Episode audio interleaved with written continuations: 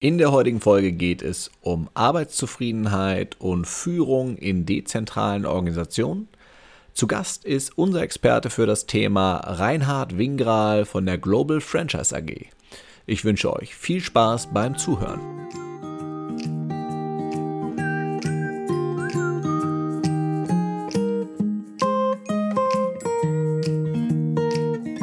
Du hörst Zufrieden arbeiten den Podcast für Personaler und Entscheider im deutschen Mittelstand. Wir unterstützen dich dabei, dein Unternehmen durch mehr Zufriedenheit am Arbeitsplatz nachhaltig erfolgreich zu machen.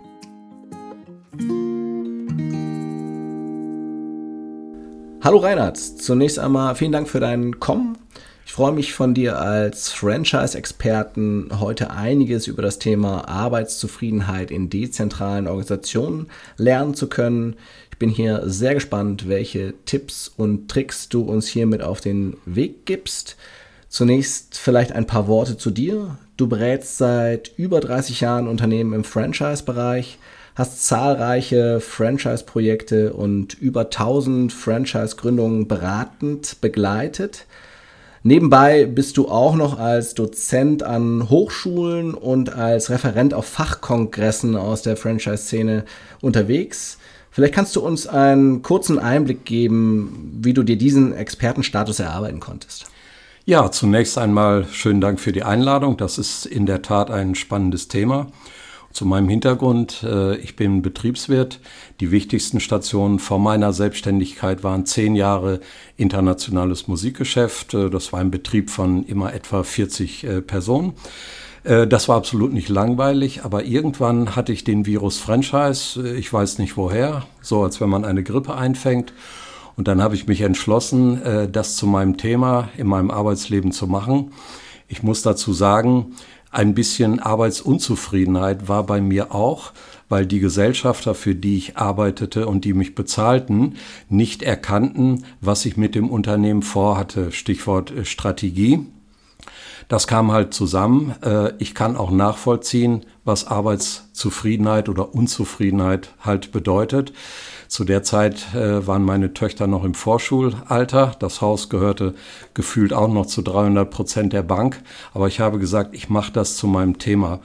Und das ist vielleicht so ein klein bisschen, wenn du von Expertenstatus sprichst, äh, dass die Menschen merken, dass ich mit viel Herzblut das Thema bearbeite, mit sehr viel Neugier vor allen Dingen aber mit einem hohen Praxisbezug, weil niemand bezahlt dich, dass du Konzepte irgendwo ablieferst und äh, keiner kann sie umsetzen. Na, und im Laufe von über 30 Jahren ist es dann eigentlich kein Kunststück. Man muss nicht besonders fleißig sein, die Projekte kommen einfach zusammen. Vielen Dank. Kommen wir zum Thema Arbeitszufriedenheit. Wo siehst du in dezentralen Organisationen die größte Herausforderung bezogen auf das Thema Arbeitszufriedenheit? Ja, dezentrale Organisationen haben naturgemäß mehr Hierarchieebenen als ein zentral geführter Betrieb. Geschäftsführung, Gebietsleitung, Regionalleitung, Filialleitung und so weiter. Dadurch steigt die Gefahr, dass durch die verschiedenen Schnittstellen in der Kommunikation Informationen versickern oder eventuell manipuliert werden, zumindest aber Missverständnisse entstehen, die für Verwirrung und auch Widersprüche sorgen. Und das ist auf jeden Fall Gift für die Arbeitszufriedenheit. Dezentrale Organisationen, egal ob Franchise- oder Filialbetriebe, werden von den Kunden aber als Marke wahrgenommen. Daher dürfen keine Unterschiede in der Arbeitszufriedenheit an den unterschiedlichen Standorten entstehen. Denn die Mitarbeiter vor Ort haben permanent und in vielfältiger Weise äh, Kundenkontakt.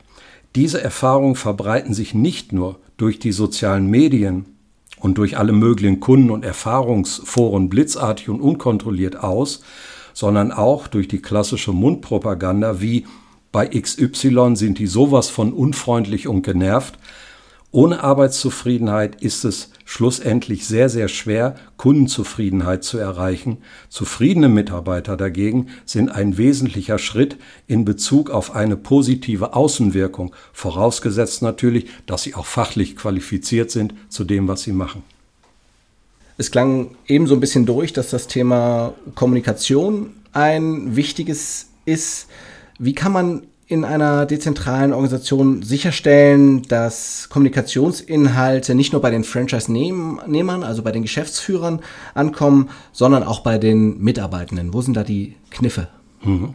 Franchise-Systeme haben im Vergleich zu klassischen Filialisten zwei wesentliche Besonderheiten. Erstens, der jeweilige Franchise-Nehmer hat nennenswert investiert und direkten Einfluss auf die wirtschaftliche Entwicklung in seinem regionalen Markt. Dafür hat gutes und zufriedenes Personal für ihn ohnehin eine hohe unternehmerische Priorität. Zweitens, der Franchise-Nehmer zahlt an den Franchisegeber Gebühren für die laufende Unterstützung und Weiterentwicklung des Geschäftskonzepts. Der Franchise-Nehmer hat ohne Wenn und Aber auch die Personalhoheit und ein leistungsstarker Franchisegeber gibt seinen Partnern auch zu allen Aspekten des Personalwesens als zentrale Aufgabe eine Vielzahl von praxisnahen Arbeits- und auch Kommunikationshilfen. Lass mich das kurz im Detail schildern. Der Know-how-Transfer, Systemhandbücher, Betriebshandbücher, egal wie man es nennt, passiert seit vielen, vielen Jahren nur noch in digitaler Form. Das ist einfach Stand der Dinge. Und das bedeutet Schnelligkeit, aber auch Rechtssicherheit für das, was der Franchise-Nehmer vor Ort macht. Er trifft keine Werbeaussagen, die vielleicht äh, rechtliche Konsequenzen haben. Er weiß aber auch, wenn es um Gesetzesänderungen geht, beispielsweise ähm, was die Sozialgesetze angeht oder Arbeitszeitgesetze, er ist praktisch immer von der einen Sekunde auf die andere informiert und muss das auch nutzen. Dazu kommt, dass fortschrittliche Franchise-Systeme ein sogenanntes Ticketsystem verwenden. Das bedeutet, wenn ich durch einen Kunden oder einen Mitarbeiter eine Frage habe, die ich als Franchise-Nehmer nicht klären kann, dann gebe ich diese Frage an die Systemzentrale weiter.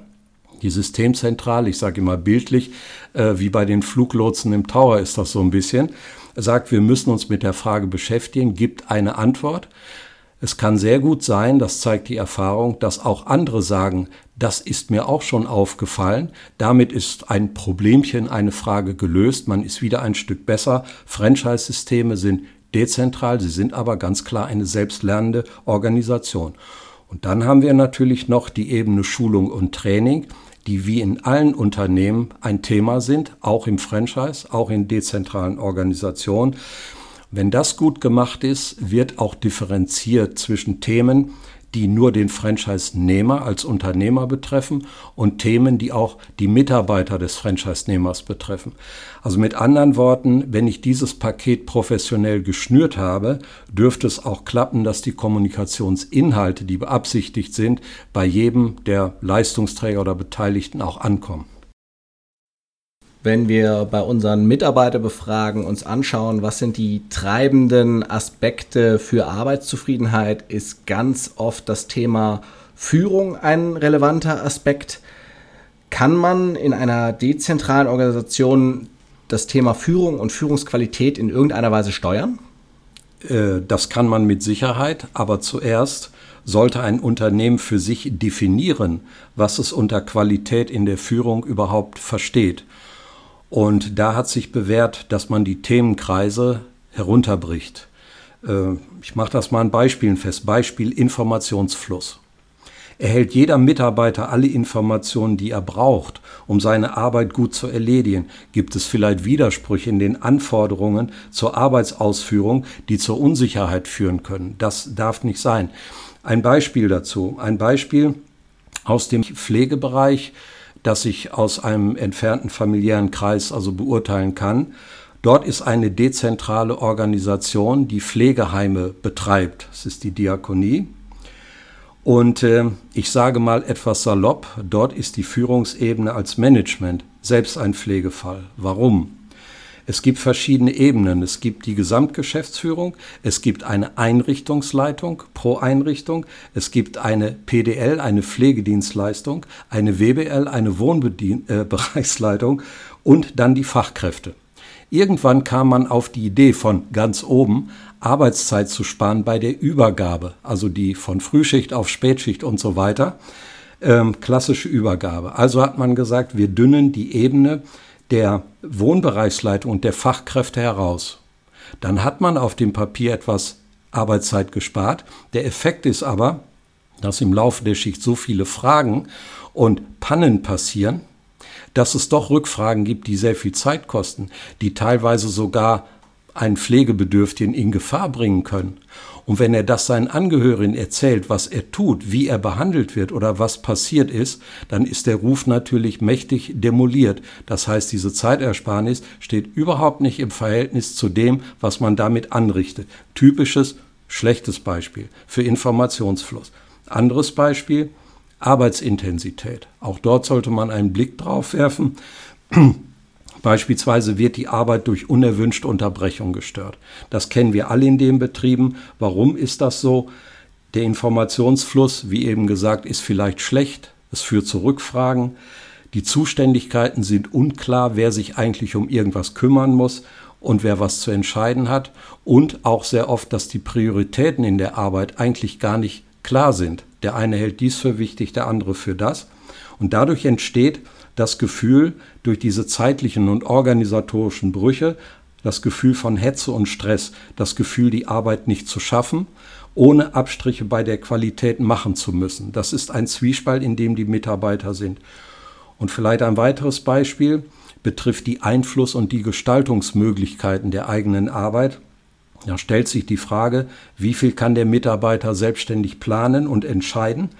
Ein Beispiel, wie weit gebe ich die Budgetierung frei im Unternehmen? Wenn ich einen Verkauf habe und sage, was bitte sind eure Ziele? Und man sagt, ich möchte hier x Prozent und da y Prozent mehr machen oder Kunden erschließen. Und das ist schlüssig, dann nehme ich das doch in mein Jahresbudget.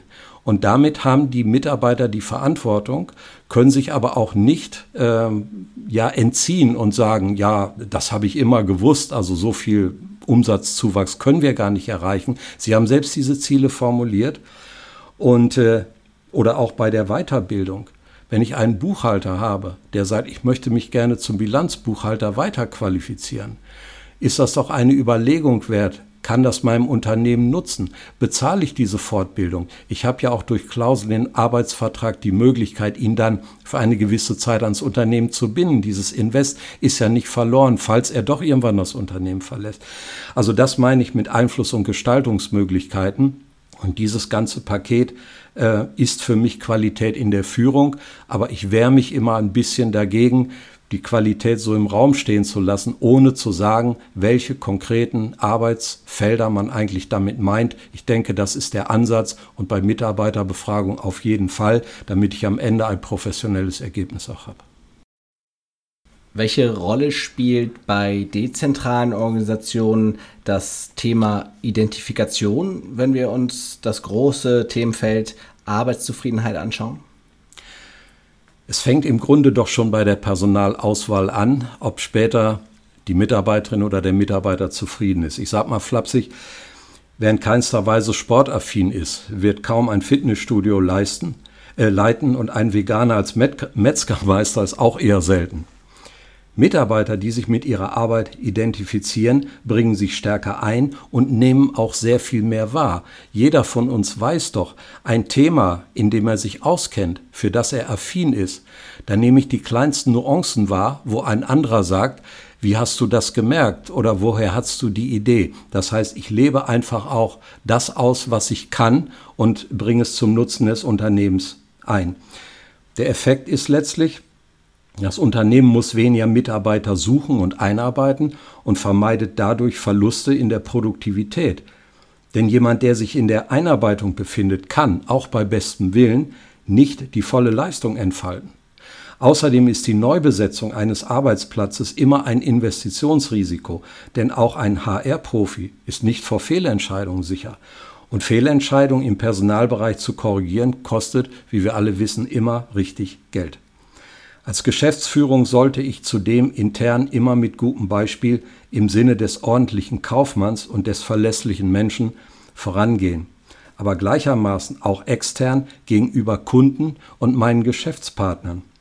Denn wenn ich mich dort grenzwertig oder unseriös verhalte, müssen das letztlich meine Mitarbeiter ausbaden. Und das wirkt sich massiv auf die Identifikation mit dem Unternehmen aus.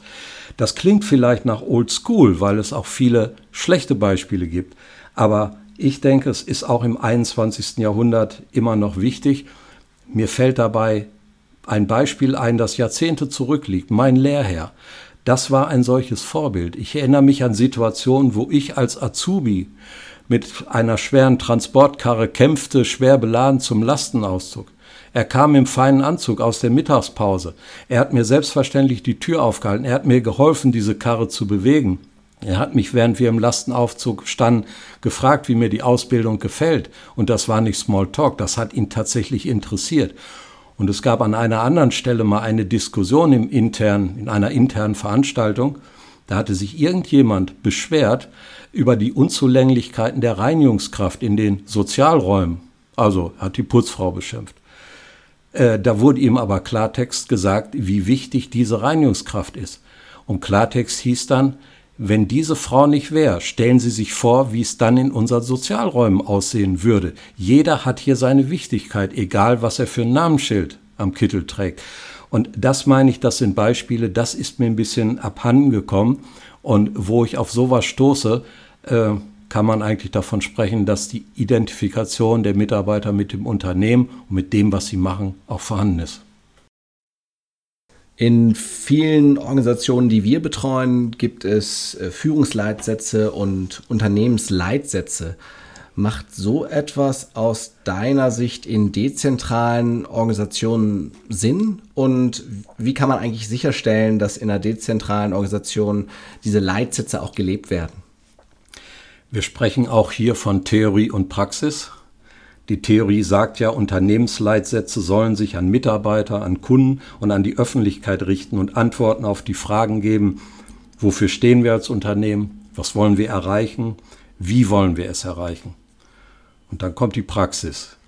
Die Praxis ist eher banal und wird äh, oft nur noch von den lächerlichen Slogans politischer Parteien übertroffen.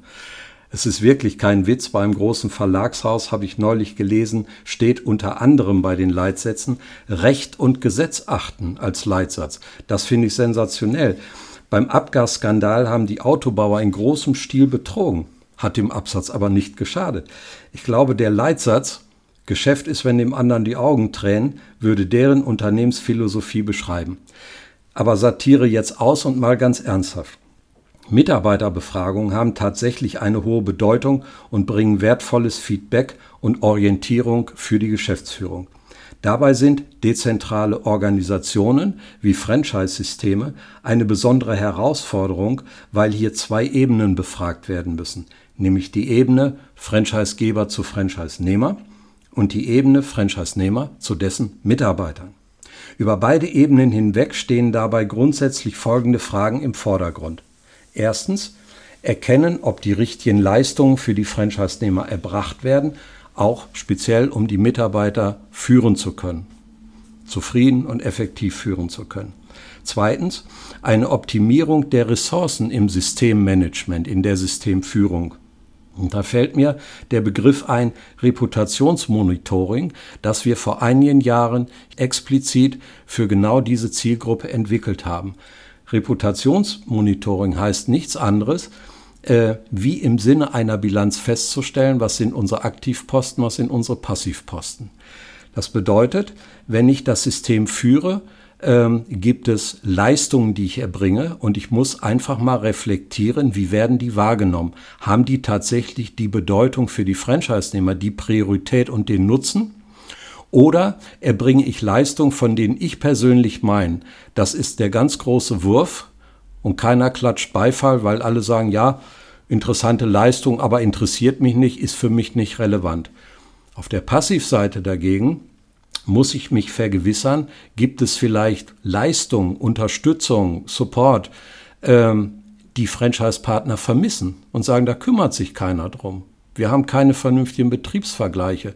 Oder bei der Schulung gibt es Themen, die sind äh, sowas von überlebt, da können wir nichts mit anfangen. Und die Trainer, die das machen, wollen wir auch nicht ernsthaft drüber reden. Oder es gibt vielleicht Dinge, von denen man auch sagt, ja, die macht ihr. Ähm, wir selbst haben als Systemmanagement den Eindruck, das ist verbesserungsbedürftig und alle sagen, nein, ist wunderbar, ist praxisnah, ändert bloß nichts dran. Das ist halt dieses Monitoring ähm, dann ist es halt so, dass ähm, auch wir an die Impulse für Innovation denken müssen. Wir erschließen uns auch äh, Impulse für Innovation. Ich bin ein großer Freund von dem alten, klassischen betrieblichen Vorschlagswesen. Das ist bei vielen so ein bisschen im Archiv gelandet, aber ich denke, das hat nach wie vor seine Wertigkeit. Das sollte man bei der Gelegenheit mal aufpolieren und wieder aktivieren. Viertens, hm, es dient dazu, frühzeitiges Erkennen von Fehlentwicklung in der Personalpolitik. Und fünftens, Abbau von unterschwellig vorhandenem Konfliktpotenzial, das es auch in den bestgeführtesten Unternehmen gibt. Und das sollte ich vielleicht erkennen, bevor aus Konflikten ein Flächenbrand wird oder ein ernsthaftes Problem. Allerdings erreicht man den Erkenntniszuwachs meiner Meinung nach nur, wenn die Befragungen professionell organisiert und anonymisiert durchgeführt werden. Die Schritte dahin sind im Grunde logisch. Ich lege Themenbereiche fest, die beleuchtet werden soll. Das mache ich natürlich mit dem Auftraggeber, weil er kennt die Spezifika in seinem Unternehmen und weiß äh, aus dem betrieblichen Alltag, welche Themenbereiche immer mal zu, zu Fragen oder zu Konflikten führen. Dann muss ich den Erhebungsprozess organisieren. Ich sage mal, das ist schnödes Handwerk. Äh, dann folgt die Ergebnisverarbeitung und die Ergebnisauswertung. Und dann, das ist das Wichtigste, die Umsetzung der Ergebnisse. Und ich denke, bei einer professionell durchgeführten Mitarbeiterbefragung sollte auch, wie in diesem Fall die Consulimus, bei der Umsetzung der Ergebnisse mitwirken, damit dort kein Bruch entsteht, ja, haben wir entgegengenommen, sondern nein, wir führen das auch weiter und setzen auch diese Erkenntnisse um. Das kostet zwar immer ein wenig Geld, das ist klar, aber ich weiß ja aus den Projekten, dass die Wertschöpfung für den Auftraggeber am Ende immer höher ist als die Kosten der Befragung. Und zwar deutlich höher. Mal ganz abgesehen von der höheren Zufriedenheit und Motivation der Mitarbeiter, die ich erreiche, die sich nicht immer sofort in Euro und Cent messen lässt. Auch da muss ich einfach etwas über den Tellerrand des Tagesgeschäfts hinaussehen. Wenn jetzt ein Kunde mit dem Wunsch einer gesteigerten Mitarbeiterzufriedenheit auf dich zukäme, welche fünf Punkte, welche fünf Tipps würdest du der Geschäftsführung mit auf den Weg geben? Die fünf Punkte wären sicher eine Mischung aus eher weitergefassten und aus konkret messbaren Handlungsempfehlungen. Punkt 1. Jeder Mitarbeiter sollte klare, aber auch erfüllbare Zielvorgaben als Orientierung für seine Arbeit haben denn Orientierung gibt Sicherheit und die wiederum ist ein Baustein für die persönliche Zufriedenheit. Es reicht aber nicht, irgendwelche Umsatz- oder Ertragssteigerungen zu fordern. Ich muss als Führungskraft auch Hilfestellungen anbieten und auch das Fingerspitzengefühl haben, was realistisch ist, denn sonst kann sich meine Ansage auch ins Gegenteil verkehren. Nächster Punkt. Ich würde überlegen, welche Weiterbildungsmaßnahmen angeboten werden oder zumindest offen sein für Weiterbildungsmöglichkeiten, die im Zusammenhang mit den Unternehmenszielen insgesamt stehen. Jemand arbeitet Teilaufgaben in der Buchhaltung, möchte aber Bilanzbuchhalter werden. Warum eigentlich nicht? Ich prüfe, ist das für mein Unternehmen von Nutzen. Ein anderer Mitarbeiter in der Exportabteilung möchte sein Englisch verbessern oder eine weitere für mich relevante Fremdsprache lernen. Und der nächste ist affin für Fragen des Qualitätsmanagements. Äh, da sollte ich offen sein und sollte sagen, ja, wenn ihr die Initiative habt als Mitarbeiter, ich stehe dem nicht im Wege, wir müssen es nur irgendwie äh, absprechen und organisatorisch regeln. Der dritte Punkt sind Arbeitszeitmodelle. Wenn möglich, flexibilisieren innerhalb natürlich eines realistischen Rahmens und den Erfordernissen des Unternehmens angepasst, da ist halt Schema F äh, nicht nützlich. Eine Werbeagentur arbeitet natürlich anders als die Berufsfeuerwehr der Stadt. Da kann keiner sagen, um 19 Uhr können wir nicht fahren, da ist meine Dienst zu Ende. Aber der Kita-Streit, kurzfristig für ein Familienmitglied sorgen zu müssen, oder der nicht aufschiebbare Handwerkertermin zu Hause gehören nun mal zum realen Leben außerhalb des Betriebes. Wenn ich dem Mitarbeiter die Wahrnehmung dieser Aufgaben ermögliche, nehme ich ihm gleichzeitig Stress ab und im Zweifel hätte er sich sowieso krank gemeldet. Ich kenne ein schlechtes Beispiel von einem Unternehmen, da gab es bis in die Neuzeit Betriebsferien. Nun kann ich sagen, na ja, Das ist ja nicht so ungewöhnlich. Aber für diese Betriebsferien gab es keine technischen Gründe wie Umbau von Maschinenanlagen und so weiter. Äh, das kann ich nicht machen. Ich muss Betriebsferien zum Beispiel auf den Prüfstand stellen, weil ich weiß, bei diesen Mitarbeitern gibt es eine Generation 50 plus, die sagen, na ja, äh, ich nehme gern im Sommer meinen Urlaub, weil dann gehe ich in Harz wandern oder die Enkelkinder besuchen mich. Dann gibt es halt den Single von unter 30, der sagt, ich will im Februar Urlaub haben, weil ich gehe Snowboarden. Ich will nicht im Sommer durch den Harz laufen. Das heißt, diese Flexibilität muss ich haben, weil ich dadurch natürlich zufriedene und bei der Gelegenheit auch erholte Mitarbeiter wiederkriege. Punkt 4 äh, nenne ich mal besondere Belohnungen, die nicht ohne weiteres zu kaufen sind und die aber auch nicht unmittelbar an eine bestimmte Leistung des Mitarbeiters gekoppelt sind. Dann wäre es ja schon Bruni. Ein Beispiel. Ich sagte ja, ich habe zehn Jahre in der internationalen Musikbranche gearbeitet und wir haben in einem Jahr, als die internationale Musikmesse in Frankfurt stattgefunden hat, die wichtigste Messe neben der in LE, neben der NEM Show, äh, habe ich einen Bus geschartert für interessierte Mitarbeiter. Es kamen dann 25, 30 Leute zusammen. Wir sind auf einem Samstagmorgen aus Norddeutschland runtergefahren nach Frankfurt auf die Musikmesse. Dort hatten diese Mitarbeiter die Gelegenheit zu sehen, was die Profis der Musikszene mit ihren Instrumenten und mit dem, was sie mit eigener Hände schaffen, äh, machen können. Ich erinnere mich, äh, weil ich auch in der Freizeit immer getrommelt habe, an einen Drummer-Workshop mit Nico McBrain von Iron Maiden. Ein ganz toller Drummer, schon immer, auch in den 80er Jahren. Und die Leute sind nach Hause gefahren mit leuchtenden Augen und haben gesagt, für diese Menschen stellen wir Instrumente her, für diese Künstler arbeiten wir. Das ist eine besondere Belohnung, das ist Identifikation. Und das letzte Stichwort zählt zu den messbaren Ergebnissen, nämlich Nettolohnoptimierung. Äh, in den Steuer- und Sozialgesetzen gibt es zahlreiche Felder für steuerfreie oder zumindest pauschal besteuerte Zuwendungen, die zur Förderung der Mitarbeiterzufriedenheit genutzt werden können. Beispiele Zukunftssicherung durch Direktversicherung, der Firmenwagen für die private Nutzung oder bei Umzugskosten gibt es steuerliche Gestaltungsmöglichkeiten, ebenso bei der Kinderbetreuung oder bei gesundheitsfördernden Maßnahmen. Und last not least die Restaurantchecks fürs Mittagessen als täglich erlebbarer Nutzen. Das alles sollte man unter die Lupe nehmen und das wäre das, was ich als fünf Punkte einer Geschäftsführung mit auf den Weg geben würde.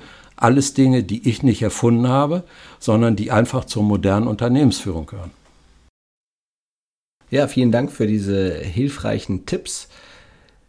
Du bist ja jetzt schon einige Jahre beratend unterwegs wenn du mal Revue passieren lässt, die letzten, lass es 30 Jahre sein, wie ist deine Wahrnehmung? Was ist da passiert in Bezug auf Personalpolitik, in Bezug auf Maßnahmen, die die Arbeitszufriedenheit steigern? Ja, also eins ist in 30 Jahren beständig geblieben und äh, das unterschreibe ich zu jeder Zeit. Der Mensch ist das Wichtigste im Unternehmen. Der Mensch ist, das, ist der Mittelpunkt und das Wertvollste, das jedes Unternehmen hat. Es war vor 30 Jahren so und ich hoffe, das ist auch in 30 Jahren noch so. Was sich allerdings geändert hat, ist äh, die Mentalität, so wie sich die Gesellschaft insgesamt geändert hat. Es gibt mehr Anspruchsdenken, es gibt mehr, das sind meine Rechte, das mit den Pflichten kommt manchmal etwas zu kurz. Und daraus schließe ich, dass die Instrumente, die vor 30 Jahren nützlich waren, Mitarbeiter zu binden, Mitarbeiter zufrieden zu haben, Mitarbeiter zu motivieren, nicht eins zu eins äh, in 2020 übertragbar sind. Da hat sich vieles geändert, auch weil natürlich die Mitarbeiter anderes Lebensumfeld äh, haben.